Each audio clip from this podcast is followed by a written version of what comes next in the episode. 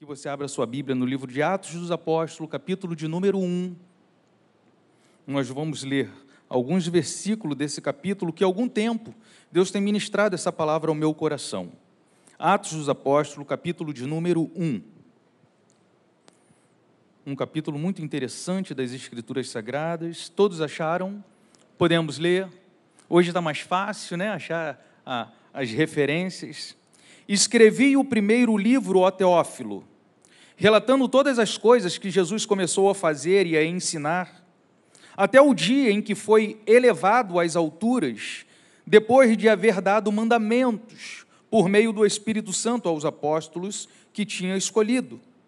Depois de ter padecido, Jesus se apresentou vivo aos seus apóstolos, com muitas provas incontestáveis, aparecendo-lhes durante 40 dias e falando das coisas relacionadas com o reino de Deus.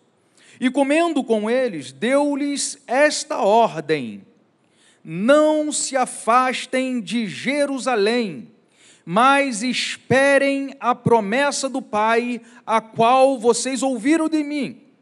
Porque João, na verdade, batizou com água, mas vocês serão batizados com o Espírito Santo dentro de poucos dias. Verso de número 8. Mas vocês receberão poder ao descer sobre vocês o Espírito Santo, e serão minhas testemunhas, tanto em Jerusalém, como em toda a Judéia e Samaria e até os confins da terra verso de número 12. Então os apóstolos voltaram do Monte das Oliveiras para Jerusalém. A distância até a cidade é de cerca de um quilômetro. Verso de número 20. Porque está escrito no livro dos Salmos. Somente até aqui, queridos. Eu não sei se vocês percebeu quem tem quem é de 77 para trás. Tempo esse nós ouvíamos falar com mais frequência de realização de milagres. Sim ou não? Antigamente era mais frequente se levantar no meio da igreja alguém com autoridade e dizer assim diz o Senhor. Era muito frequente a gente ver as pessoas sendo curadas e abandonando as suas amuletas, pessoas voltando a ter visões. E claro que isso não é nada novo, porque dois mil anos atrás esteve nesta terra um homem chamado Jesus que realizava milagres e mais milagres, a ponto da Bíblia dizer assim: ó, se tudo que Jesus fez tivesse sido escrito em livros, não caberia, Vinícius, no mundo inteiro. Então eu penso que Jesus realizou muito mais do que aquilo que ficou escrito nas Escrituras. Ficou escrito nas Escrituras.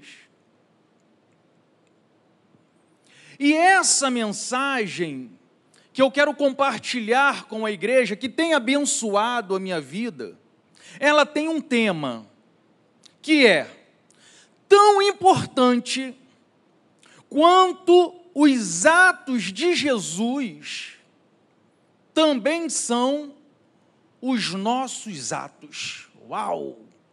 Vou trazer uma responsabilidade para cima de mim e para cima de você. Por quê, queridos? Porque o Deus que nós servimos, a Bíblia diz que ele era, ele é e ele sempre será, porque ele não muda. Então, se hoje diminuiu-se a frequência de milagres, o problema não está no nosso Deus, o problema não está no nosso Senhor, o problema está em nós. E nós, se nós entendermos nesta noite, que da mesma forma que os atos de Jesus foram importantes, os nossos também são, e a partir dos nossos atos, algo pode começar a acontecer. E eu creio piamente naquilo que eu vou ministrar para a igreja nesta noite. Lucas, inspirado pelo Espírito Santo, ele inicia o livro de Atos dizendo a Teófilo: Teófilo, tu lembra quando eu te enviei aquele primeiro escrito? Porque foi Lucas que escreveu o evangelho que leva o seu nome. Ele, tudo aquilo que Jesus fez enquanto esteve na terra, eu coloquei em ordem para você. Tu lembra que eu te mandei aquele escrito? Agora, Teófilo, eu estou escrevendo esse livro aqui, Atos dos Apóstolos, para te mostrar como é importante as nossas ações, as nossas atitudes, aquilo que eu falo, aquilo que eu faço, ou aquilo que eu deixo de fazer, tudo isso tem uma importância tremenda. Então eu percebo que quando Lucas está assinando o livro de Atos dos Apóstolos, ele está dizendo isso. Teófilo, tão importante quanto os atos de Jesus foram os atos dos apóstolos. Aí eu pensei, por quê? Por que tão importantes são as nossas atitudes? Os apóstolos foram aqueles que deram continuidade ao ministério de Jesus.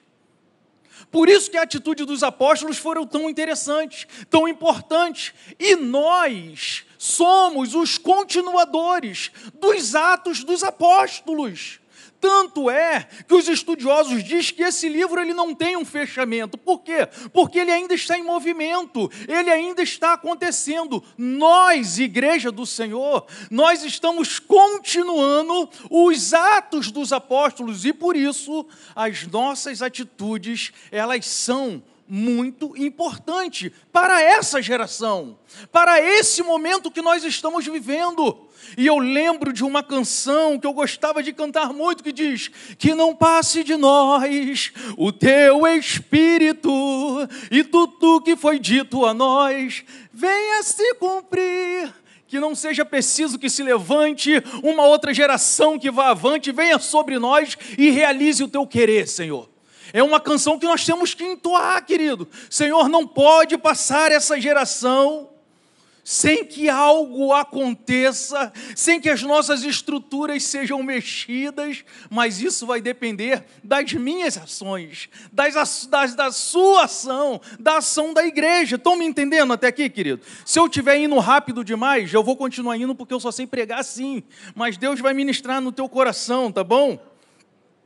Olha só, João 14, verso de número 12, diz assim: ó, em verdade, em verdade eu vos digo, aquele que crer em mim, esse também fará as obras que eu faço, e as fará maiores do que esta. Uau! Olha o que João está relatando no seu evangelho. Se vocês creem em mim, vocês vão fazer as obras que Jesus faz ou fez, e ainda fará maiores, querido. Que responsabilidade o Senhor colocou em nossas mãos, de dar continuidade nesse ministério maravilhoso, fazendo as obras que Jesus fez e as fazendo ainda maiores. E aí eu penso, algumas mensagens marcam muito a nossa vida. E num dos cultos, ou numa das reuniões pastorais, a pastora Claudete ministrou sobre a continuidade. Aquilo me marcou muito, porque ela trouxe para nós a responsabilidade de sermos maranata. Vocês estão dando continuidade a uma obra que começou há 50 anos atrás, com o doutor Acioli Brito. E aí ela conta a história e diz: agora é com vocês, o bastão está na mão de vocês. E quando eu estava pensando nisso, eu fui remontando a história e eu percebi que nós fazemos parte, nós somos continuadores de um ministério que começou há dois mil anos atrás, com a pessoa de Jesus Cristo, e nós estamos aqui hoje dando continuidade a esse ministério. Então é importante demais prestarmos atenção nos nossos atos, nas nossas atitudes, porque é isso que vai fazer toda a diferença. Precisamos estar atento, porque as nossas atitudes, os nossos atos, vai dizer se nós vamos possuir a promessa ou não. Nós lemos neste texto que Jesus, ele estava findando os teus dias na terra, ele estava ressurreto, ele tinha ressuscitado e ele passou um período com os seus apóstolos, falando a respeito do reino de Deus. E quando ele está prestes a ser assunto aos céus, ele diz para os seus apóstolos: Olha, não saiam de Jerusalém vocês ficam em Jerusalém até que do alto vocês recebam a promessa do Pai. Qual era a promessa? De ser batizado com o Espírito Santo. Então não saiam, ficam em Jerusalém. E a Bíblia diz que os apóstolos então obedecem ao Senhor Jesus, ficam em Jerusalém, e o texto corre dizendo que eles alcançaram a promessa, porque a promessa é que vai nos possibilitar a fazer as obras que Jesus fazia e obras ainda maiores. Amém? Então, querido, não existe a possibilidade de fazermos as obras que Jesus fazia sem sermos cheios do Espírito Santo. Por isso ele fez a promessa. Se você não fechou a tua Bíblia, olha o que está aí do verso de número 4. Estando com eles, ordenou-lhes que não se ausentassem de Jerusalém, mas que esperassem a promessa do Pai, a qual disse ele: De mim ouviste. Ou seja, Jesus fez uma promessa. E nós precisamos desta promessa para que isso se torne uma realidade na nossa vida, fazermos as obras que Jesus fazia. Querido, vida de crente é uma vida de aventura. A pastora falou que você não foi chamado para ficar aí no teu banquinho. Existe um ministério, existe um lugar, existe uma ação para você. Vida de crente é vida de movimento. A vida de crente não é uma vida monótona. Depois que você diz o sim, meu irmão, é um sobe e desce, é uma gangorra abençoadora. E quando pensa que não vai, vai. E quando vai, você tem que voltar e você fica nessa na total dependência do Espírito Santo de Deus. E no meio desse sobe e desce, Deus vai fazendo milagre, Deus vai se revelando, você vai se alegrando, você vai sendo bênção na vida de um, na vida de outro, outros sendo bênção na tua vida. E aí você diz assim: vale a pena ser fiel, vale a pena viver esse evangelho. Mas do contrário, é tão perigoso quando a gente começa a viver uma vida monótona, uma vida só sentadinha no banco, é até bom vir aqui ouvir um louvor gostoso, abençoado, né? mas aí você acaba caindo naquela tentação que a pastora falou, pensou duas, três vezes em vir, hoje você conseguiu vir, mas de repente amanhã você já não consegue, e aí você pode esfriar e até abandonar a sua fé. Nada de vida monótona. Qual era a promessa? Que eles seriam batizados com o Espírito Santo, não é isso? Vê se está isso aí no verso de número 5 da sua Bíblia.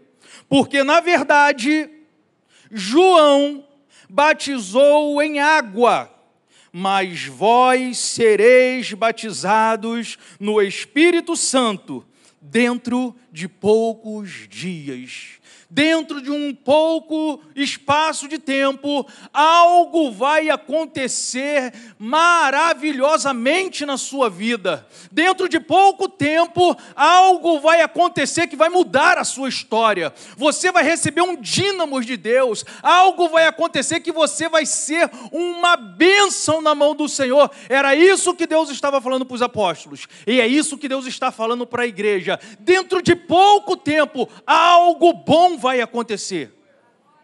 A gente precisa crer. E aí eu fiquei pensando, nós queremos tanta coisa hoje, e tudo é muito bom. Não tem nada de errado, por exemplo, você querer um bom emprego. Oh, Jesus, que maravilha! Eu quero um bom emprego. Nada de ruim nisso.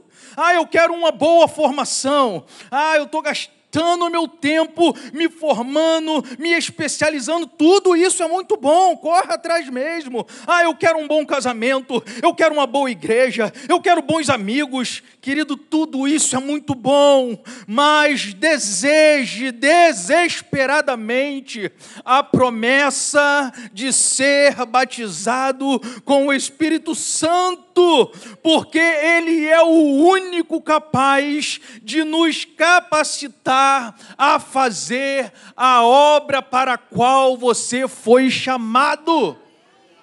Deseje tudo, tudo é muito bom. Agora deseje desesperadamente, anseie, busque incansavelmente ser cheio da presença de Deus. Porque com o seu intelecto você até chega em algum lugar com a tua simpatia, com o teu carisma, você até consegue ir a certo lugar, mas cumprir os propósitos que Deus tem para a sua vida só será capaz se você ansiar desesperadamente o batismo com o Espírito Santo de Deus, ser cheio do Espírito Santo de Deus. Então queira tudo, mas sobretudo ser cheio da presença do Senhor para que nós possamos cumprir os propósitos dele aqui nesta terra, queridos. E a pergunta é: o que fazer? O que fazer para ser cheio? O que fazer para receber a promessa?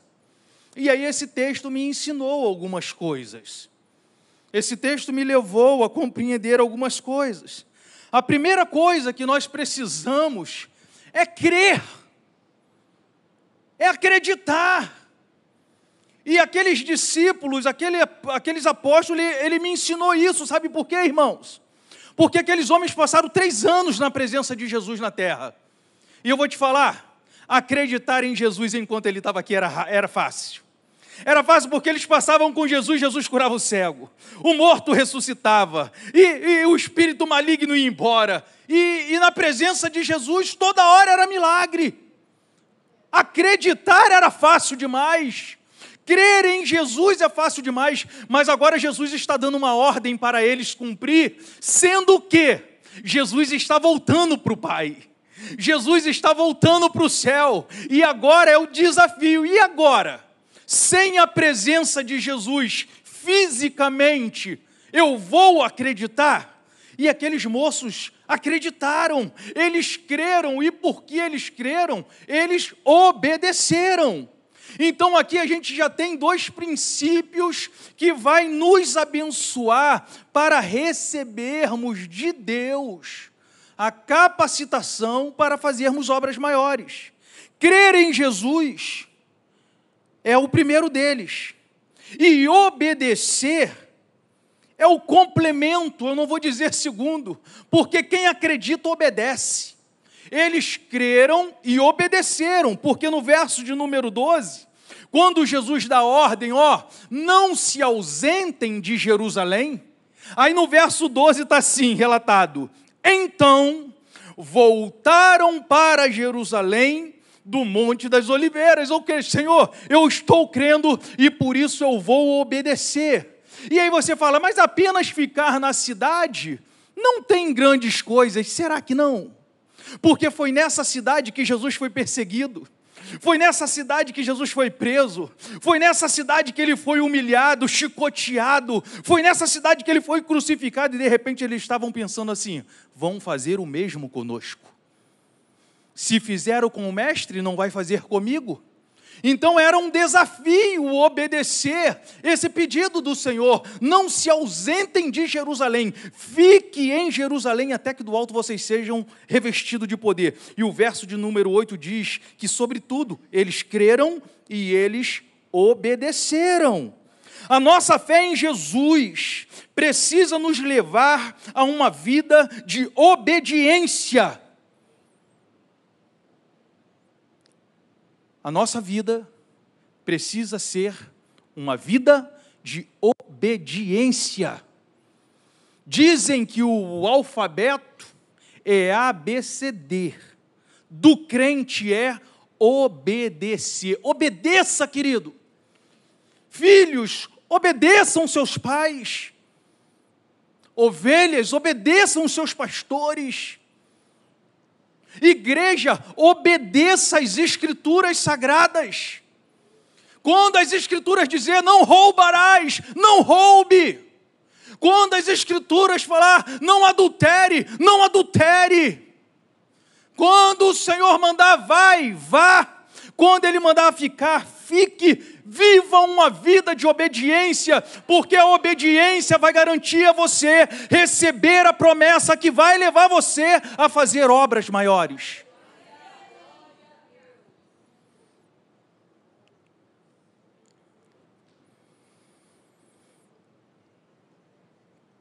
Eu lembro de um jovem. Tem água aqui, pastora? Tem?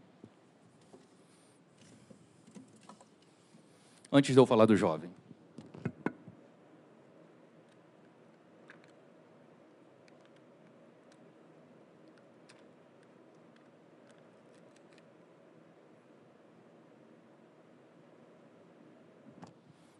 Um jovem tinha um pai rico. E o pai virava para ele toda a vida: Filho, aprenda a lidar com os meus bens, porque eu vou morrer.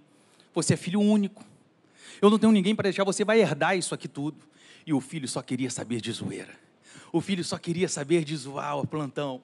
Muitas mulheres, baladas, noites, enfim.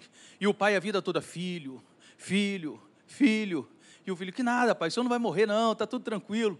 Aí uma vez o pai chegou para ele, o pai já vislumbrando o final da sua vida, chegou para o filho e falou: Filho, a vida toda eu te pedi e você nunca me obedeceu. Faz um pacto comigo. Ah, pai, que é isso? Faz um pacto comigo.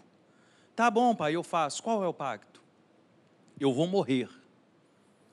E quando eu morrer, você vai herdar toda essa riqueza. Em pouco tempo, você vai dispersar tudo você vai ficar pobre. E quando você ficar pobre, os teus amigos vão te abandonar. Quando isso acontecer, faz um favor para mim.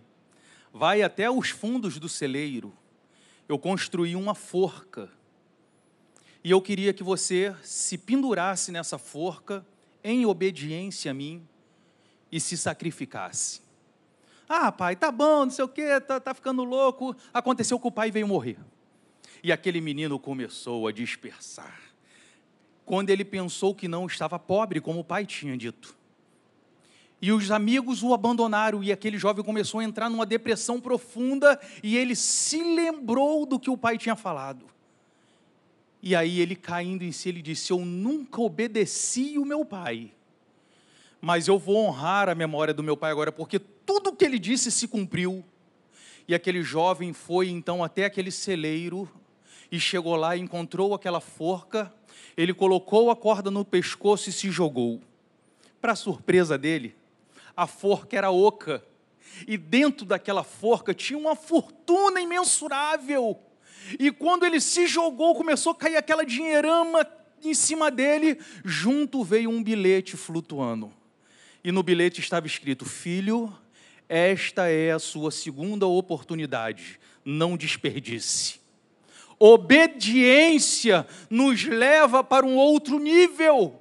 O Senhor está nos chamando para viver uma vida de obediência, aproveitar as oportunidades que Ele tem criado, para que a gente possa cumprir os seus propósitos. Amém, queridos? Então, crer e obedecer são atitudes, são atos que nos garantem alcançar a promessa. Nós precisamos acreditar Acreditar em quê, Renato? Sobretudo, acredite que você é amado de Deus. Acredite que Jesus te ama. Tem pessoas entrando em profunda depressão porque não conseguem acreditar que Deus amou o mundo de tal maneira, de tal maneira que entregou aquilo que ele tinha de melhor. Acredite que você é um amado do Senhor, que você é uma amada do Senhor. Ser amado é bom demais, e quando eu me sinto amado, isso facilita as minhas ações. Eu sou amado do Senhor. Coisa boa é ser amado. Aleluia. E eu fico pensando, é um amor tão imensurável que não existe como você escapar dele, nem você querendo. Existe alguma coisa que pode te afastar do amor de Deus? Não, não existe. Nada. A Bíblia vai dizer, Paulo escrevendo aos Romanos, porque eu estou certo que nem a morte nem a vida, nem os anjos, nem os principados, nem coisas do presente, nem futuras, nem potestades, nem a altura e nem a profundidade, nem qualquer outra criatura nos poderá separar do amor de Deus que está em Cristo Jesus, nosso Senhor. Nada e nem ninguém pode nos afastar desse amor bendito. Então creia nesta noite, tu és amado do Senhor.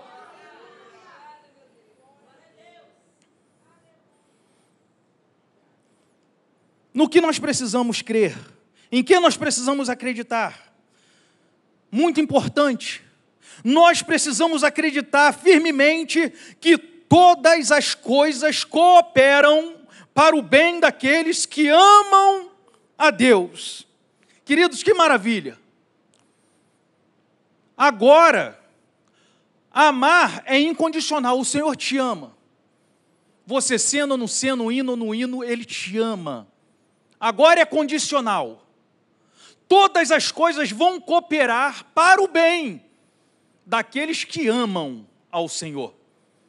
Se você ama ao Senhor, se você tem vivido uma vida pia diante de Deus, se você tem se esforçado, se esmerado para viver da maneira qual Deus quer, acredite, todas as coisas cooperam para o teu bem, ainda que você não entenda, e crer nisso vai facilitar a tua jornada. Há dois meses atrás eu estava vivendo um mar de rosas, tranquilo. O barco estava indo tranquilamente. A minha sogrinha adoeceu. Não tem mais como morar sozinha. E foi morar com Joe. Agora está lá em casa minha sogrinha e eu e minha esposa estamos nos adaptando. Sabe, Pensa em algo que ficou assim de cabeça para baixo. Mas eu estou achando isso provisão de Deus para me ensinar alguma coisa, e eu estou, Senhor, eu quero aprender. Eu não vou murmurar, eu quero aprender a lidar com isso. Algo está acontecendo, eu não estou compreendendo, mas eu creio nessa palavra que todas as coisas cooperam para o bem daqueles que amam ao Senhor. E daqui um dia eu vou poder testemunhar para vocês: ah, como foi bom ter acontecido aquilo. Vou dizer como profeta: como foi bom eu ter sido afligido. Porque isso me fez conhecer os teus caminhos, os teus propósitos, isso fez eu andar na tua direção. Acredite, sobretudo, que todas as coisas cooperem, cooperam para o bem daqueles que amam a Deus.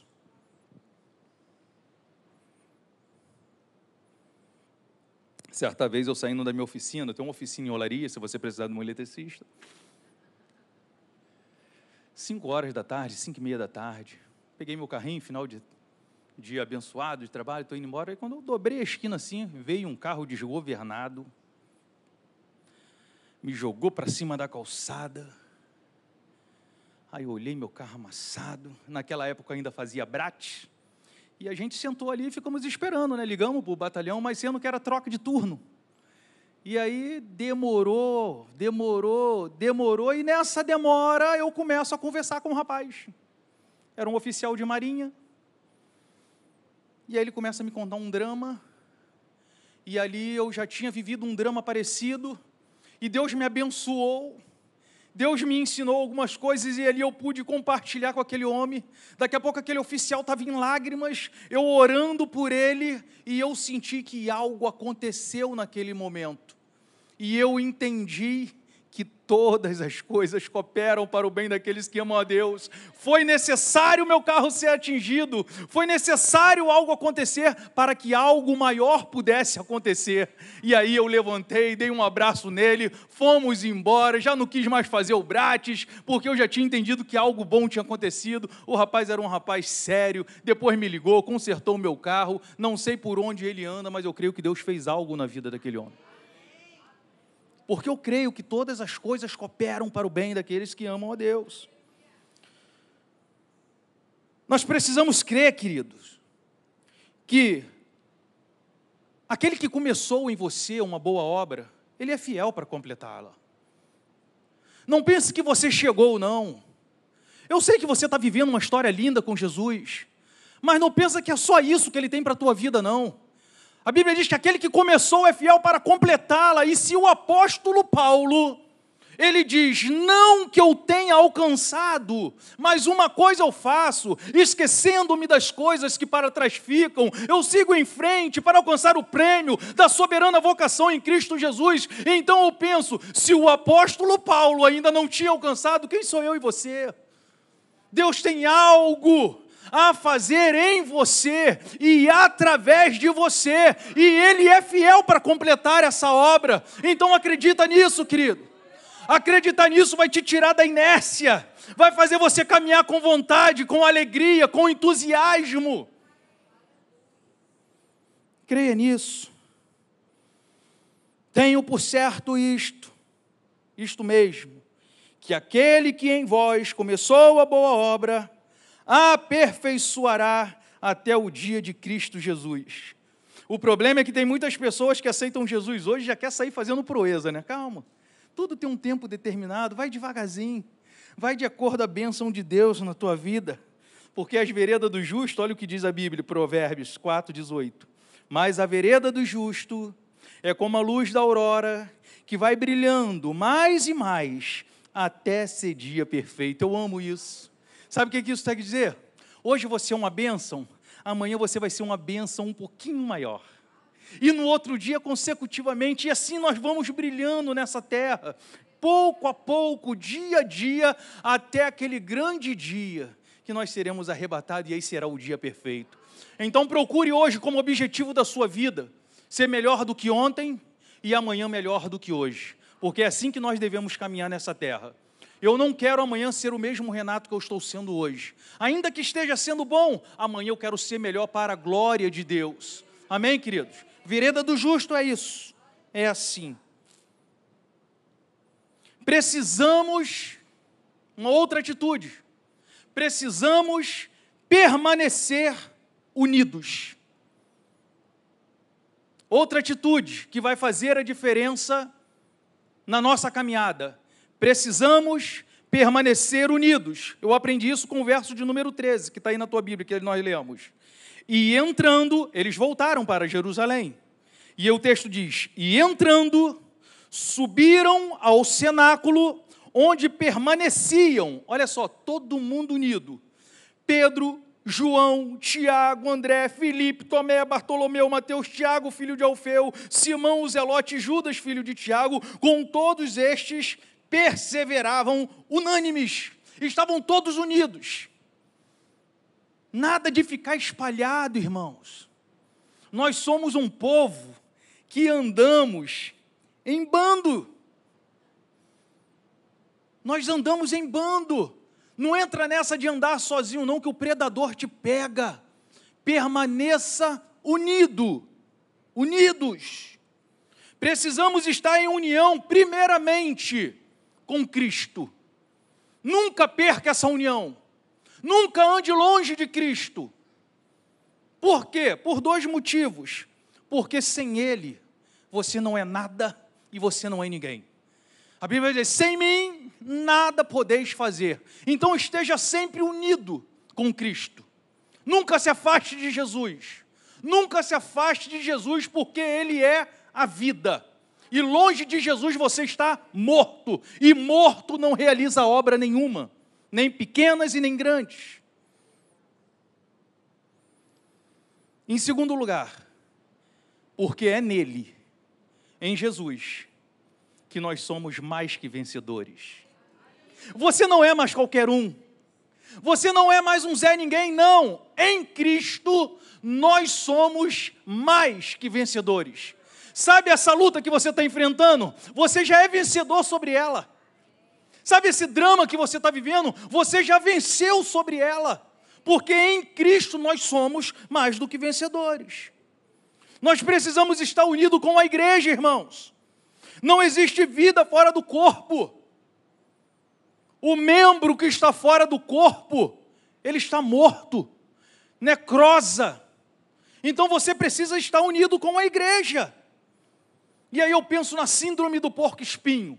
Certa vez veio uma geada muito forte num, num país desse gelado da vida.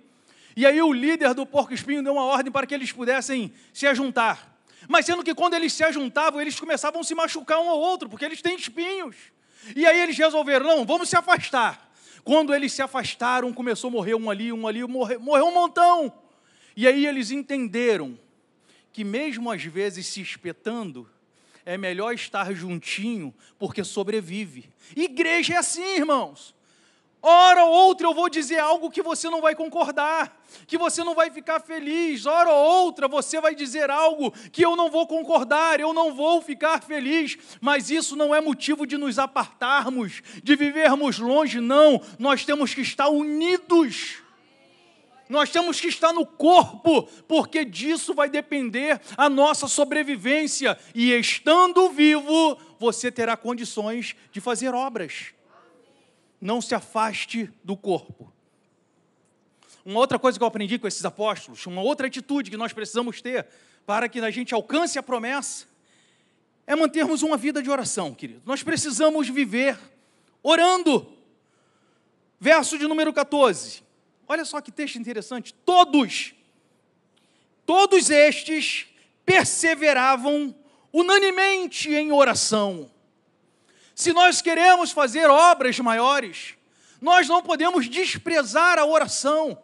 E eu penso que nós fazemos parte de uma geração onde a ciência ela tem se multiplicado e tem ficado muito fácil nós fazermos algumas coisas. Por exemplo, preparar um sermão hoje é fácil demais, mas antigamente não. Agora você entra no Google, tem pregações prontas para você pregar. Você não sabe onde está o texto, tu dá um clique e ele aparece. Mas tempo atrás era no joelho, era na oração. Jesus revela, Jesus mostra. Jesus, o que tu quer falar com a tua igreja? Pai, o que tu queres manifestar ao teu povo? E eu penso que por isso era diferente. E hoje, por causa da facilidade, muitos têm deixado de viver uma vida de oração. Não! estejam unidos, estejam em oração. A oração, ela continue, continua movendo a mão de Deus. Precisamos orar em primeiro lugar. Ore por você. Não deixe de orar por você. Aquele que pensa estar de pé, cuide-se para que não caia. Cuidado com a armadilha de você olhar para você e dizer assim: ó, eu sou o cara. Eu sou bom nisso, cuidado. Maldito é o homem que confia no homem e faz do seu braço de carne a sua força. Se você não colocar a sua dependência diante de Deus, a queda ela é certa. Ore pela tua vida. Não deixe de consagrar a sua vida ao Senhor. E em segundo lugar, oremos uns pelos outros, queridos. Que nem fizemos aqui nesta noite. Tem um texto que eu gosto desse texto, que se encontra no livro de Isaías 41, verso 6, que diz assim: ó, um ao outro ajudou, e ao seu companheiro disse: esforça-te. Ah, que texto! Que texto, sabe por quê? Porque às vezes o seminarista está fraquinho, fraquinho.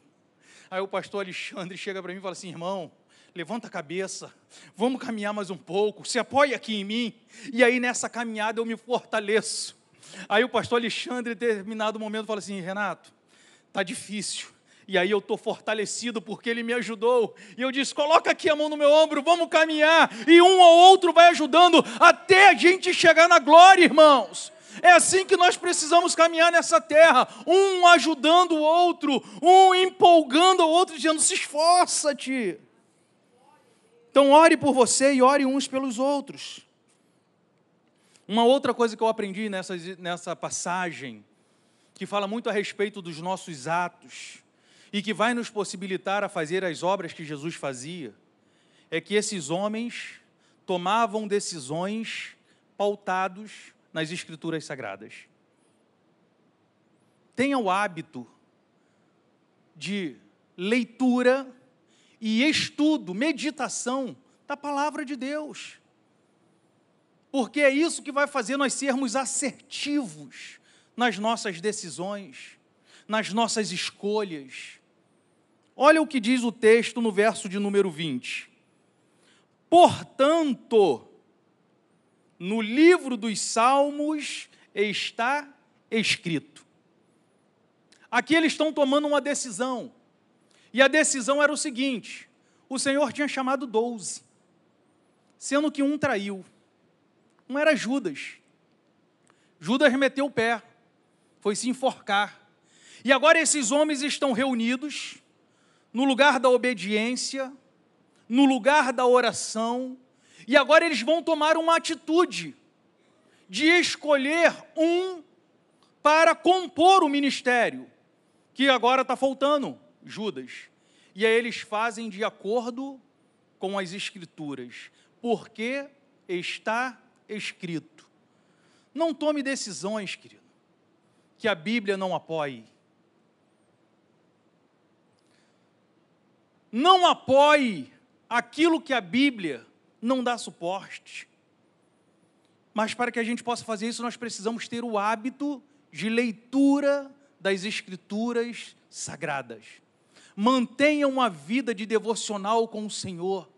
Oração e leitura da palavra de Deus, isso vai nos possibilitar a viver os sonhos de Deus nesta terra para essa geração. Concluindo, a pessoa que tem um entendimento da importância dos seus atos, que acredita em Cristo independente das circunstâncias, que valoriza a união, que dá importância a uma vida de oração e que tem as suas ações com base nas Escrituras Sagradas, essa pessoa receberá a promessa que está no capítulo 2. Nós estamos lendo no capítulo 1. No capítulo 2, nós vamos falar sobre a descida do Espírito Santo. E é essa promessa que vai nos capacitar a fazer obras maiores. Eu queria orar com você, nós já estamos terminando. De repente, ao ouvir essa mensagem, você pode ter percebido assim: é, eu estou precisando crer mais. A minha fé está um pouco esmorecida. Se é com você, eu queria orar com você. De repente, no meio da mensagem, você pode ter percebido que na questão da obediência você está falhando. Não, eu preciso ser mais obediente. Se é você, eu queria orar com você. De repente a tua questão é questão de estar unido, de repente você não está tão firme, não está tão unido, não está tão envolvido e você percebeu que você precisa estar. Eu queria orar com você. Ou de repente você percebeu, é a minha vida de oração, ela não está como deveria estar mas a partir de hoje vai ser diferente. Eu queria orar com você. Ou, de repente, você tem agido de forma um pouco precipitada, sem analisar, sem buscar nas Escrituras Sagradas, e por isso tem se frustrado, se entristecido, porque você não tem o hábito de tomar as suas decisões pautados nas Escrituras Sagradas. São diversos motivos. Se você se enquadra em um desses motivos, eu queria chamar você aqui no altar, que eu queria, antes de passar o microfone para o pastor, eu queria orar com você. Enquanto o Ministério de Louvor dedilha uma canção, você pode ficar de pé, vamos ficar todos de pé, e você pode vir ao altar, que nós vamos terminar juntinhos aqui no altar. Eu quero orar por você. Louvado seja o nome do Senhor. Amém. Tem algumas pessoas chegando. Somente Deus sabe qual é a parte que te tocou. Mas nós sabemos que de hoje em diante tudo pode ser diferente, porque há poder no nome de Jesus. Nós também não costumamos terminar uma reunião sem antes perguntar, sem antes te dar a possibilidade de aceitar Jesus como Salvador da sua vida. É possível que tenhamos pessoas convidadas aqui nesta noite. E gostaria de fazer isso nesta noite. Irmão, eu vim aqui visitar, eu quero me decidir por Jesus, eu quero entregar minha vida para Jesus, ou eu quero voltar para os caminhos do Senhor. Existe alguém aqui nessa condição que quer aceitar Jesus como Salvador? Faz um sinalzinho com uma das suas mãos assim, ó. Nós vamos ter o prazer de orar com você. Alguém que queira voltar para os caminhos do Senhor. Estou andando longe, estou afastado, mas eu quero voltar a caminhar contigo. Tem alguém nessa condição? Não? Louvado seja o nome do Senhor, Pai.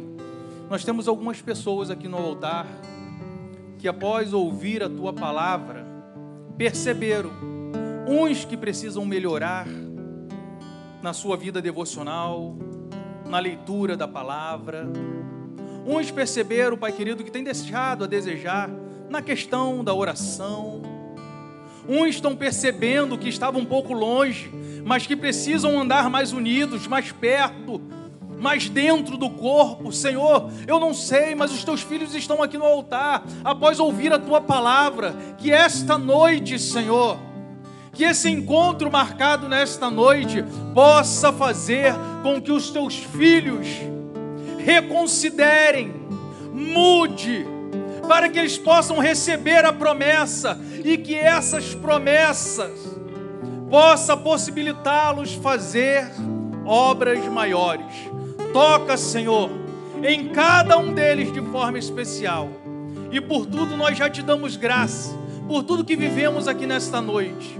Pai querido, continua na direção de todas as coisas. Nós oramos agradecidos em nome de Jesus, o teu filho amado que vive e reina eternamente. Que a igreja do Senhor diga: Você pode aplaudir ao Senhor? Glória a Deus, aleluia.